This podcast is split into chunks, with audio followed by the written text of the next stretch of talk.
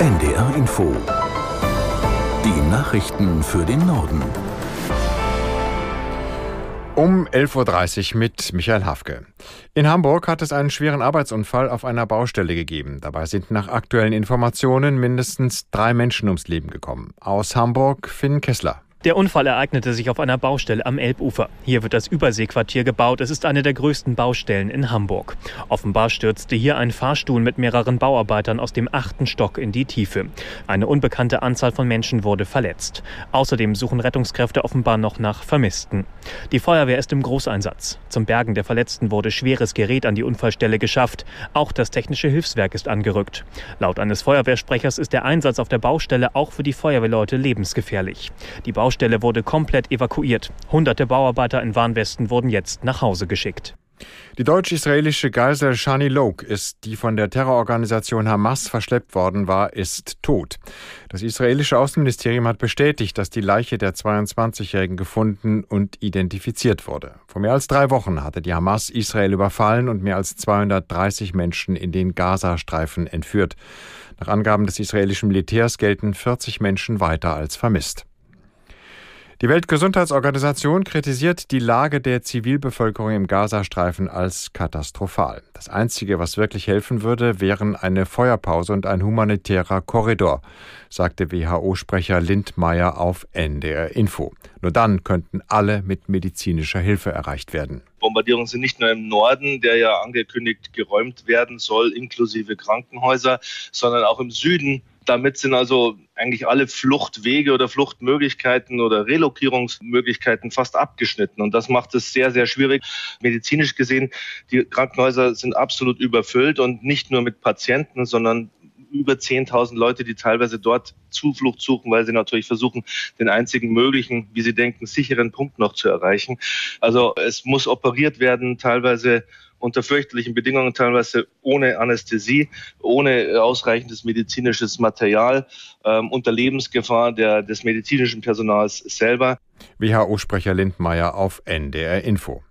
Bei einem russischen Raketenangriff in der südukrainischen Region Odessa sind nach Behördenangaben zwei Menschen verletzt worden. Ziel des Angriffs sei eine Werft für Schiffsreparaturen gewesen, hieß es. Ein Verwaltungsgebäude und Ausrüstung der Werft seien beschädigt worden. Zuvor soll Russland in der Nacht mehrere andere Regionen mit Raketen und Drohnen attackiert haben. Laut ukrainischem Militär wurden alle Angriffe abgefangen. Unabhängig überprüfen lassen sich die Angaben nicht. Die deutsche Wirtschaft ist im dritten Quartal leicht geschrumpft. Nach Angaben des Statistischen Bundesamts ging die Wirtschaftsleistung im Vergleich zum Vorquartal um 0,1 Prozent zurück. Das liegt nach Einschätzung von Ökonomen vor allem an hohen Zinsen, dem immer noch starken Preisauftrieb und der mauen Weltkonjunktur. Für das gesamte Jahr rechnet die Bundesregierung jetzt mit einem Rückgang von 0,4 Prozent. Damit würde Deutschland 2023 als einzige große Industrienation nicht wachsen. Bundespräsident Steinmeier ist zu einer Reise nach Ost- und Südafrika aufgebrochen. Begleitet wird er von einer Wirtschaftsdelegation. Aus Nairobi Antje Dikans. Erste Station ist Tansania, das einst zur Kolonie Deutsch-Ostafrika gehörte. Der Bundespräsident wird dort mit den dunklen Kapiteln der deutschen Geschichte konfrontiert. Ein Aufstand verschiedener Volksgruppen gegen die Kolonialherren war Anfang des vergangenen Jahrhunderts brutal niedergeschlagen worden. Bis zu 300.000 Menschen kamen durch den Krieg und eine anschließende Hungersnot ums Leben. Steinmeier wird Gräber der Opfer besuchen und mit Nachfahren der Kämpfer sprechen. Zuvor geht es vor allem um die Wirtschafts- und Handelsbeziehungen. Tansania ist einer der größten Märkte in der Region und wegen der Häfen am Indischen Ozean auch wichtig für Geschäfte mit anderen Ländern in Ostafrika. Der neu in den Bayerischen Landtag gewählte AfD-Politiker Halemba ist festgenommen worden. Die Staatsanwaltschaft Würzburg gab an, gegen ihn werde unter anderem wegen Volksverhetzung ermittelt. Aus München Katharina Pfadenhauer. Nachdem die Polizei das ganze Wochenende nach dem 22-jährigen AfD-Politiker Daniel Halember gefahndet hatte, wurde er heute Morgen um 8 Uhr in der baden-württembergischen Stadt Kirchheim unter Teck festgenommen. Er soll nun dem Ermittlungsrichter in Würzburg vorgeführt werden. Halember stammt aus dem baden-württembergischen Main-Tauber-Kreis und gehört der umstrittenen Burschenschaft Teutonia Prag in Würzburg an.